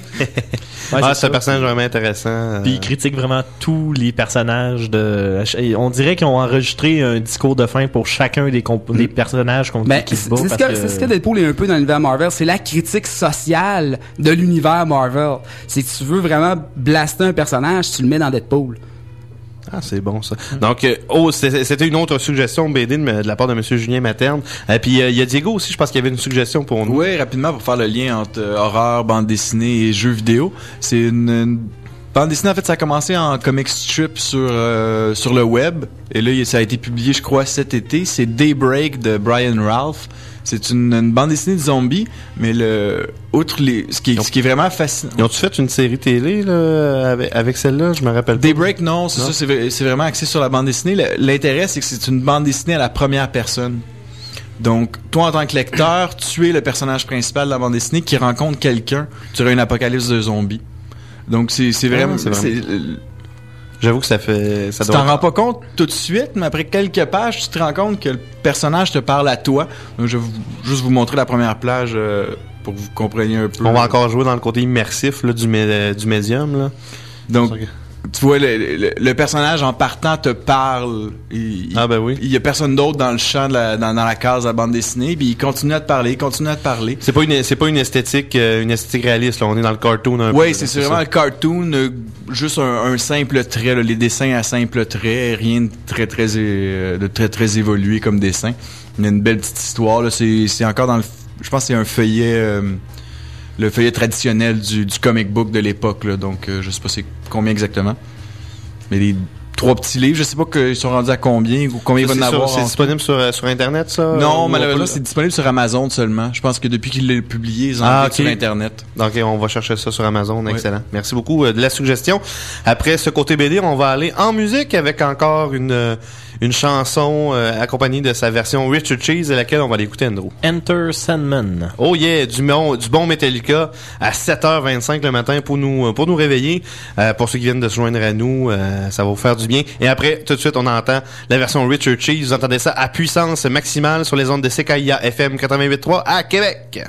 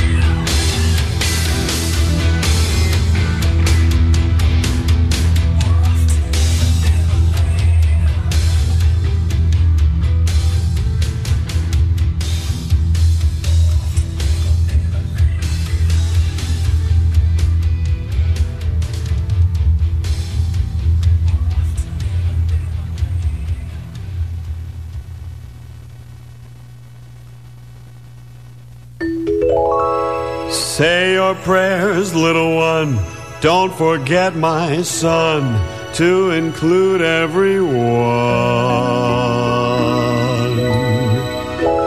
Tuck you in, warm within, keep you free from sin, till the Sandman he comes.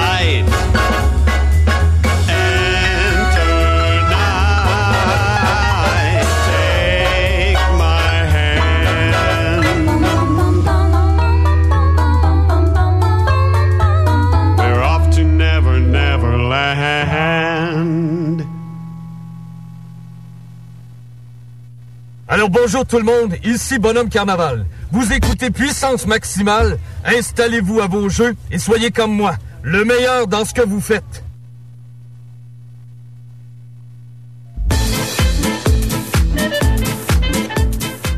Merci à notre commanditaire, Groupe Négotel, qui nous fournit le service de ligne téléphonique pour notre radioton.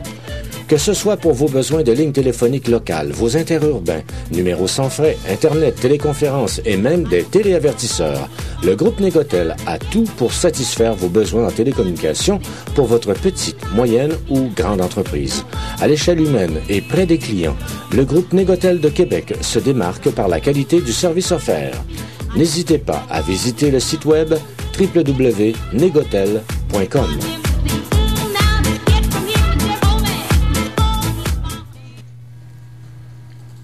Bonjour, je m'appelle Isaac, j'aime beaucoup Maximal Sumo. Fin. Mais oui, de retour à puissance maximale pour la dernière demi-heure de ce marathon. Même un peu moins. Même un peu moins, ouais. Ce marathon ludique qu'on est là depuis 5 heures ce matin. Et on va continuer avec le dossier de jeux d'horreur euh, de Monsieur Diego Lamana qu'on a entamé en deuxième heure. Malheureusement, euh, Minecraft va attendre à jeudi. Ben oui, euh, on, aura- on avait tellement de matériel. On va attendre à jeudi pour le dossier Minecraft de Monsieur Castegan. Donc, soyez à l'écoute. Puis en plus, on va euh, vous faire jouer les chansons du dernier CD d'Angèle Dubo et La Pieta. Donc, sur les jeux vidéo. On, c'est un rendez-vous pour jeudi prochain, 18h, à notre heure normale de diffusion. Et on continue avec Monsieur Lamana pour les jeux d'horreur. Oui, donc là, on s'était emballé un peu, on a commencé à parler de, plein de jeux d'horreur. Donc, on, juste pour revenir rapidement, il y avait les jeux vidéo à contexte, euh, horrifique. Euh, c'est souvent le cas des, jeux d'action-aventure et des RPG des années 80-90, par exemple Sweet Home en 89, qu'on en parlait des Friday the 13, Halloween, et Texas Chainsaw Massacre aussi, les remakes de films.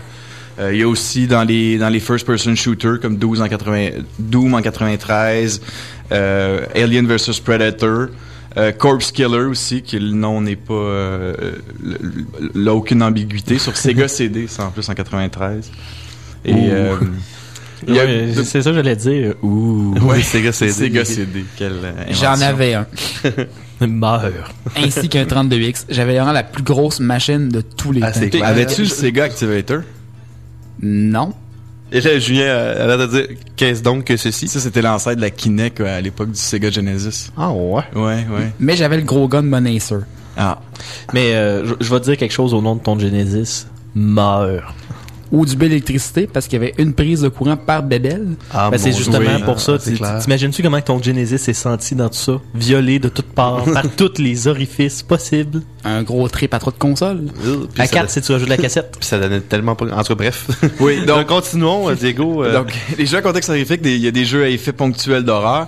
Et le summum, c'est les jeux d'épouvante. Comme on parlait beaucoup d'Amnesia, qui est effectivement un jeu d'épouvante. Euh, Il y en a d'autres. Le premier jeu vidéo de, de l'histoire, Haunted House, en 1982 de mémoire, euh, mettait en place les, les premières stratégies. C'est comme un peu un Pac-Man, mais en plus gros. Il y a plusieurs maps.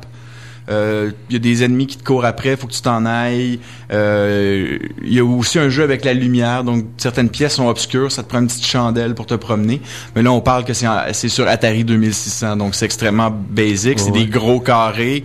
Euh, tu sais pas trop si c'est un sceptre, si c'est ton allumette, si c'est une chauve-souris. là. Donc, donc c'est c'est- c'est- c'est- c'est très épouvantable parce que tu sais pas vraiment qu'est-ce qui se passe. Moi, tu- moi, je considère que tout jeu d'Atari 2600 rentre dans cette catégorie-là. Presque, Oh, oui. c'est- ouais. c'est- C'est pas mal de l'horreur. Surtout avec la Mais musique, c'est- là. C'est plaisant. Oui, là, oui. Mais c'est plaisant. Moi, je, je, je m'amuse encore avec mon Atari. Euh, donc, et le summum du, euh, du jeu d'épouvante, c'est créé, c'est c'est- c'est- c'est un peu, c'est pas quelque chose qui a été inventé par quelqu'un, c'est plein de stratégies qui ont été mises en, place une après les autres, et a posteriori, on a nommé ça le survival horror. Donc, euh, le, premier jeu qui a vraiment créé, qui, a vraiment cristallisé le, le survival horror, c'est un jeu créé par un Français, euh, Renault. C'est euh, Alone in the Dark en 1992 Ah oui. d'Infogrames. Classique. Sur Oh oui. PC, effectivement. Et euh, donc, à cette époque-là, ça s'appelait pas du survival horror. Le terme est apparu avec Resident Evil en 96. Mais quand on compare les deux, les, les mêmes stratégies sont, sont en place. Euh, donc, je vais commencer par définir un peu c'est quoi en gros, qu'est-ce qu'on entend par survival horror. Comme je disais, c'est une cristallisation temporaire. Donc c'est vraiment un, un, un style de jeu qui était qui était populaire entre 92 et 2005. C'est extrêmement rare aujourd'hui le survival horror, on en retrouve plus vraiment. Et même à partir des années 2000 avec Fatal Frame, euh, il y en a de moins en moins. Euh, les dernières suites de Resident Evil ne sont plus vraiment du la- survival horror. l'action, euh. Et les, les, les Silent Hill non plus. Je dirais qu'il y a à peu près juste Dead Space qui est encore dans la catégorie, puis encore, ça s'apparente beaucoup au shooter, surtout avec le 3 qui s'en vient. Oui, mais ça, Dead Space reste encore un survival horror. On, va le voir pourquoi. Donc, euh, un survival horror, c'est un, c'est la quintessence du jeu de l'épouvante. C'est axé uniquement sur la survie. Euh, c'est un jeu, généralement, c'est un jeu d'action-aventure. Donc, oui, il y a des parts d'action. Faut, faut réagir, faut, faut bouger. Euh, il y a des puzzles. Faut, faut mettre en place comme, par exemple, trouver pas une progression spatiale, trouver comment ouvrir une porte pour changer de niveau. C'est un jeu qui se joue à la troisième personne. Euh, tous les survival horror sont à la troisième personne et il y a, on, on peut plus vraiment appeler ça un, un, sur- un survival horror si c'est à la première personne à cause du niveau de corporalité. Faut vraiment que ce soit une, une euh, que tu vois le, le corps qui, qui est en danger par rapport à c'est c'est une, une externalité quelconque. Euh, donc, comme je disais, la survie, c'est la jouabilité. Le personnage est vulnérable. C'est pas un personnage qui est, qui est magique. Il n'y a pas de magie. Il est vulnérable ou il est même moindre. Il est euh, un, un- un sous-homme, un peu comme dans Amnesia. Le personnage est, est- a pas toute sa tête. On sait pas s'il est fou. Euh, dans Silent Hill, c'est la même chose. Euh, Resident Evil, par contre, sont un petit peu plus, c'est plus naturel. Ouais. Donc, c'est comme si des hommes, C'est des gens entraînés, là. des gens entraînés stars, sont, Mais sont- pas tous, là, il y en a sont pas dans les- médiocres, mais, Mais tu cours tes balles. Oui, Ouais, absolument, c'est ça. Donc, il y a des ressources sont limitées. On peut pas, on on n'a pas accès à toutes les, les munitions qu'on veut pour tuer tous les zombies, donc il faut penser quoi faire. Euh, les confrontations sont à éviter. Par exemple, on- si on parle de Resident Evil 1, comment c'est difficile avec un shotgun de tirer un zombie?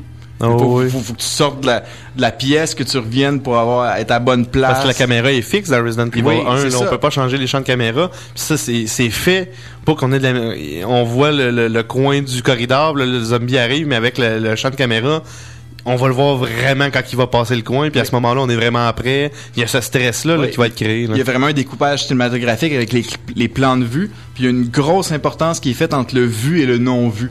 Donc, comme je disais, il y a le découpage, donc il va toujours avoir un champ aveugle dans- la pièce. Ta pièce est toujours prise généralement d'un coin, donc il va toujours avoir un, un- un bout de la pièce que tu ne que tu verras pas. Et il joue beaucoup avec cette euh, cette fait de voir et de ne pas voir. Euh, et aussi, les contrôles sont difficiles. Comme je disais, c'est difficile de, de bien viser avec le, le shotgun. ça, ça fait partie de ça. C'est Le... même principe avec le couteau. C'est pas évident Oui, ouais, un ça. zombie avec le couteau. Là, donc, tu cherches plus la confrontation, tu vas essayer de l'éviter. Le- moi, c'est ça le plus possible. le plus veut- possible pour que ça soit plus, plus simple. Donc, c'est, euh, c'est à peu près autour de ça qu'on, qu'on axe le, le jeu de survival horror. Il n'y a pas vraiment de traduction française. euh, Je, je suis désolé euh, pour Horreur, les francophiles. survie. Ouais. Survie et horreur. Survie et horreur, mais c'est pas... Survivre l'horreur. Ah, peut-être. Bref, on n'est pas linguiste. Oui, non, c'est ça. Euh, donc, ça, ça, c'est, euh, c'est tiré de l'encyclopédie du jeu vidéo de M.G. Wolf. Et c'est un texte de, de Bernard Perron.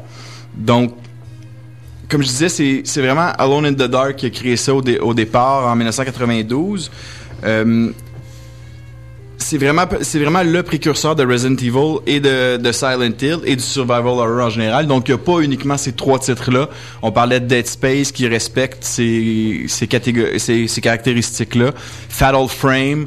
Est-ce que Dino Crisis rentrait là-dedans? Oui. C'était très Oui, oui, Dino. Crisis, il rentre là-dedans. C'est un petit peu bizarre, mais Ça, oui. c'est- très étiré, mais... mais il respecte toutes toutes les, les, les caractéristiques qu'on qu'on a énoncées. C'est sûr que c'est pas euh, c'est peut-être pas un classique comme Silent Hill peut l'être, mais c'est Ben, Dino Crisis, je trouve ça très drôle, l'évolution compris, pareil, euh, avec les deux, les deux jeux. Là. Tu Le premier, c'était vraiment des dinosaures purs et simples. Dans le deuxième, c'était des dinosaures zombies. Ouais, mais quand tu rajoutes les, les caractéristiques zombie à quelque chose, c'est beaucoup meilleur. Non, mais tu sais, le premier Mais coup, tu te je- rends compte, un tyrannosaure zombie, tu fais comme, euh, quoi? mais tu as vraiment besoin de rajouter zombie à Tyrannosaure Non, pour que ce c'est soit brains and the rest. C'est- un zombie agit par rapport à l'instinct. Le tyrannosaure va nécessairement agir par rapport à l'instinct. C'est juste vraiment. Ils sont juste plus tough à descendre, dans le fond. C'est c'est- ça. Le Donc- cerveau du tyrannosaure. Essaye de tirer ça, toi. Donc, décrire rapidement les, les trois jeux classiques du survival horror. Donc, Alone in the Dark, c'est un jeu polygonal. Donc, 92, début du, du PC, c'est fait sur PC. C'est très... euh, on remarque, aujourd'hui, on remarque très, on remarque l'artefact technologique, c'est, c'est très carré, très saccadé. Euh, ce qui est intéressant, c'est qu'il amène des, des nouvelles stratégies, comme je disais, donc faut pas on peut pas vraiment confronter. On a des armes, on a un, on a un pistolet. Je suis pas sûr si on a un couteau. Je sais qu'on a le pistolet, mais il faut jouer avec l'inventaire. Donc l'inventaire c'est le menu start. Faut, on arrête le jeu, mais on l'arrête pas vrai. en fait, on arrête le jeu, mais là on, on sait plus, on voit plus l'espace de jeu. On est dans un menu inventaire séparé. Il faut revenir. Donc c'est c'est très fastidieux. Changer d'arme et, et faire avancer les, euh, faire avancer le. Ça me fait penser d'ailleurs euh, Zombie U avec euh, la Wii U justement. là. Il y aura plus ce principe-là. là. Le jeu va être en continu, puis on va gérer notre inventaire avec notre manette, puis le jeu s'arrêtera plus. Là.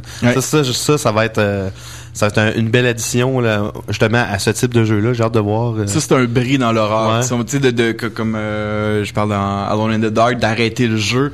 Ça, ça, ça mais c'est comme une, une protection. Tu passes start, puis tu te protèges, tu fais peux bon, j'arrête, je reviendrai tantôt, Ouais, mais que je sois moins nerveux. J'ai hâte de voir Zombie U en pleine panique toucher ton écran tactile sur ta manette et faire Ah, merde, où est ma crowbar? J'ai j'ai droppé ma crowbar.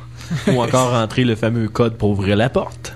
Ben ouais, c'est ça, parce qu'il y a des, c'est ça, des codes à rentrer également. Ouais. La Wii, c'est- il y a du bon et du mauvais. genre. Oh, ben la Wii U, on a hâte de voir, là, mais bon. Oui. Euh, donc c'est ça, c'est une aventure en 3D, euh, comme je dis, cadre beaucoup sur la, mise en scène cinématographique et l'importance du hors-champ dans la, mise en jeu de l'horreur.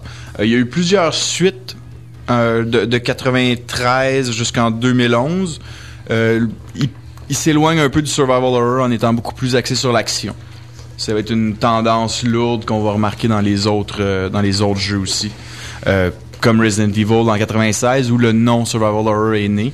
Euh, c'est encore un jeu en 3D, pas- ben en fait une deux deux et demi mais euh, qui Ouais, fait ouais. comme du 3D. Euh, donc comme on, on en a déjà parlé, euh, donc je reviendrai pas. Le jeu, euh, le- C'est celui que le monde connaît le plus habituellement, Resident oui, Evil. c'est ça. Mais en fait, je sais pas si vous connaissez pas le premier Resident Evil ou les deux premiers en fait parce que le premier il faut je pense qu'on peut juste jouer sur est-ce qu'il est sur PlayStation Network? Oui. Puis il l'a eu Oui. sur GameCube aussi. Ouais, ils ont, Ok. en fait, ils ont, moi, ça, Nintendo a comme repris, euh, a refait des versions de, entre autres, Resident Evil 2 euh, sur euh, 64. Ils avaient fait une version, euh, puis GameCube avec le 1 qui était revenu, là, il avait revampé. Mais euh, non, euh, c'était la version originale était sur PlayStation 1. Oui, c'est ça, PlayStation C'était- 1. fait que Puis moi, je me rappelle la première fois que j'ai joué, premier zombie, j'ai fermé ça, fait no. Moi, je, J'ai eu la chienne. là. Mais c'est le, le, le beau au début quand les, les trois chiens. Et Ouais. c'est- cette scène est reprise dans le, dans le premier film de Resident Evil. Ouais. Les, les chiens qui sautent par, par la fenêtre. Rappelons-nous du, du génial talent d'acteur qui avait été pris au début. No! Non, don't go! Don't go! Ouais, Crédible dans un champ. Ah ouais, c'est clair. Ouais, oui, c'était des, c'était un cinématique au début, effectivement. Mais cinématique filmé, là, avec des vrais acteurs et tout. Ça, ça, avec le, le petit, la, la caméra du chien, justement, qui suivait jusqu'à, jusqu'au manoir, là. J'avoue que c'était, euh, l'ambiance était là dès le début. Ouais. Donc c'est et ce jeu-là a aussi créé toute une tout un engouement sur les euh, pour les films aussi une série qui qui n'en finit plus de Malheureusement. de qui veut pas mourir. hein. Euh, donc c'est ça. Oui, macro-bar. Ouais, c'est ça, c'est ça. Mais oui, je, je vais les voir quand même. je, je suis coupable de, de les encourager. Euh, donc, avec Resident Evil, en 99 est né Silent Hill, qui est un des très grands jeux euh, du, euh, du survival horror et du jeu vidéo en général, parce qu'ils viennent encore amener plus loin ce qui avait été développé dans Alone in the Dark et dans Resident Evil. Donc, euh, il, il- c'est rentré dans le récit, mais il y a du brouillard tout le, tout le- euh, partout dans le jeu. Donc on voit vraiment on voit très mal. Euh, il y a beaucoup de jeux avec le avec le son. Donc euh, quand les, les ennemis arrivent proches on entend les Ouais, on un entend un grichement parce que le, petite radio qui le personnage a une radio puis donc la radio réagit puis t'as une- simplement une lampe de poche pour te promener. T'as une arme de temps en temps mais c'est pas c'est pas l'important. Silent Hill, par exemple, les armes au corps à corps sont plus efficaces que dans Resident Evil. Oui ils sont plus efficaces La, mais la les- Iron Pipe, là, elle fait plus mal que le couteau. mais les monstres sont récurrents. Oui, il y en a peut- beaucoup. Donc, pas- je veux pas, je veux pas spoiler, mais le boss de la fin de Silent, Silent Hill 1, Pyramid Head, ne peut pas être tué. Donc, euh, il faut trouver des stratégies pour vaincre. Ce qui est tout aussi intéressant, c'est qu'il y a cinq fins différentes dans le jeu, dont une fin amusante, un petit peu en blague. Euh, donc, on manque de temps parce que je voulais Ouais. commencer à parler des films de Resident Evil et Silent Hill. Mais euh, le film Silent Hill, euh, c'est donc le, le jeu, le premier jeu Silent Hill, est-ce qu'il est disponible sur PlayStation Network? Vous êtes semblé Je ne crois pas, je l'ai pas vu, j'ai pas. fouillé. Le 2 et le 3 ont été réédités en HD, mais le 1, je crois que c'est encore euh, à venir si... euh, Le 3, je l'ai pas essayé, mais le 2, euh, l'expérience, le 1 et le 2, le- leur expérience est vraiment magnifique, ça vaut vraiment la peine de, de retourner. Sinon, pour moins avoir une idée du euh, du monde euh, du monde fictionnel dans lequel se déroule Silent Hill, euh, le premier film de 2006, Silent Hill, je l'ai pas pas tant aimé que ça, mais le dernier qui vient de sortir euh, hier reprend- ou avant-hier, Il reprend le 3, je crois. Il prend la, la, la trame narrative du 3, si je me souviens bien. Euh, tu parles du Le film, le, premier le, film? le- le dernier film. Celui qui vient de sortir. Ouais, mais les. euh, En fait, c'est la suite du premier film.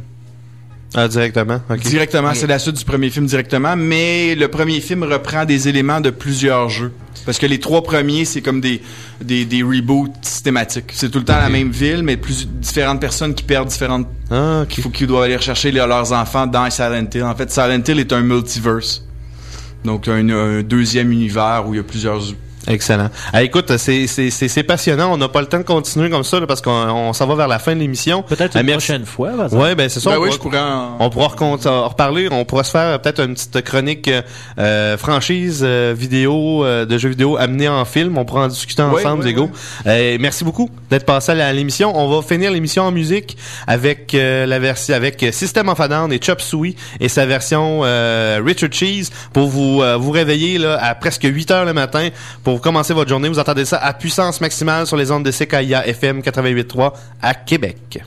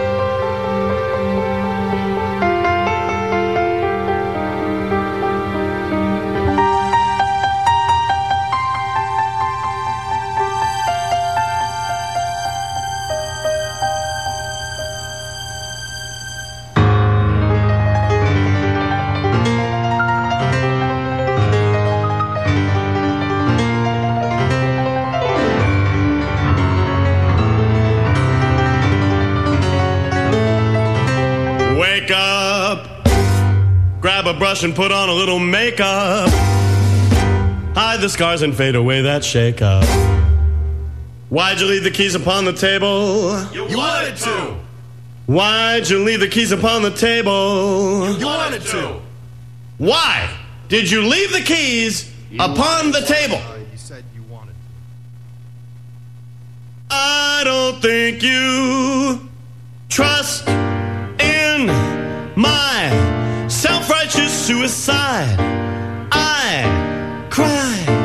when angels deserve to die.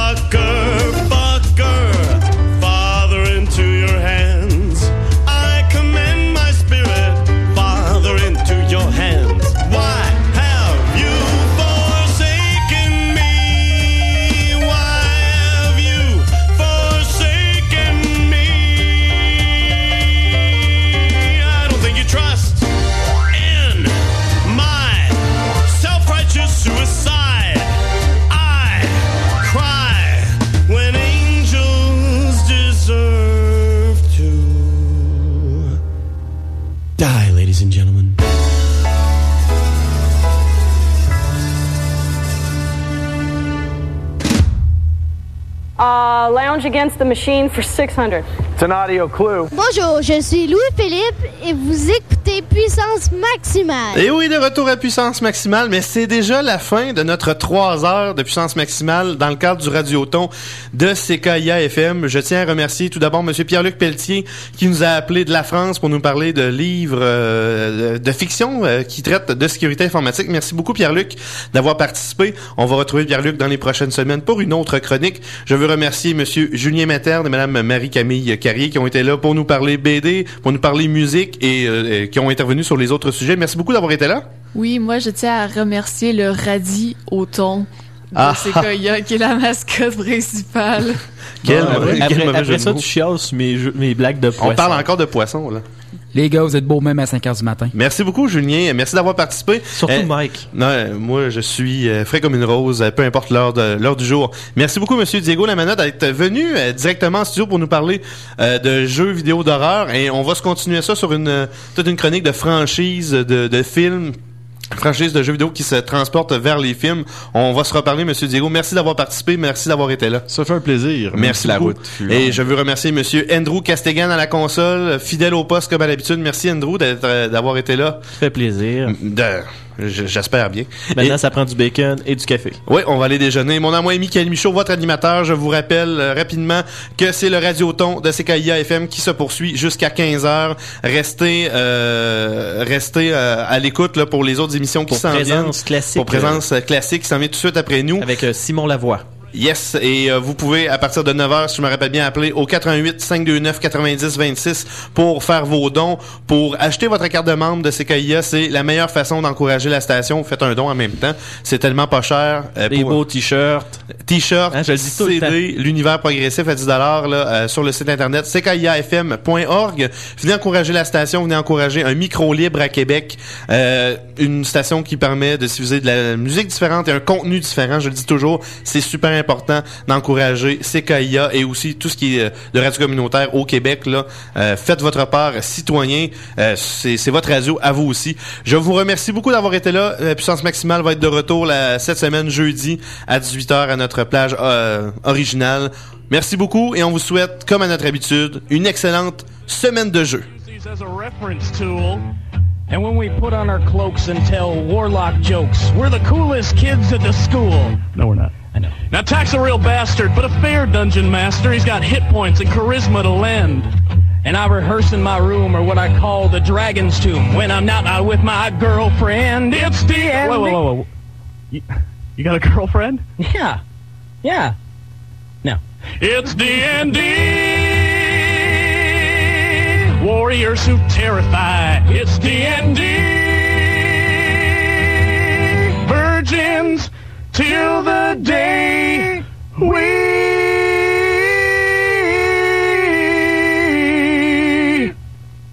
One, two, three, four, die!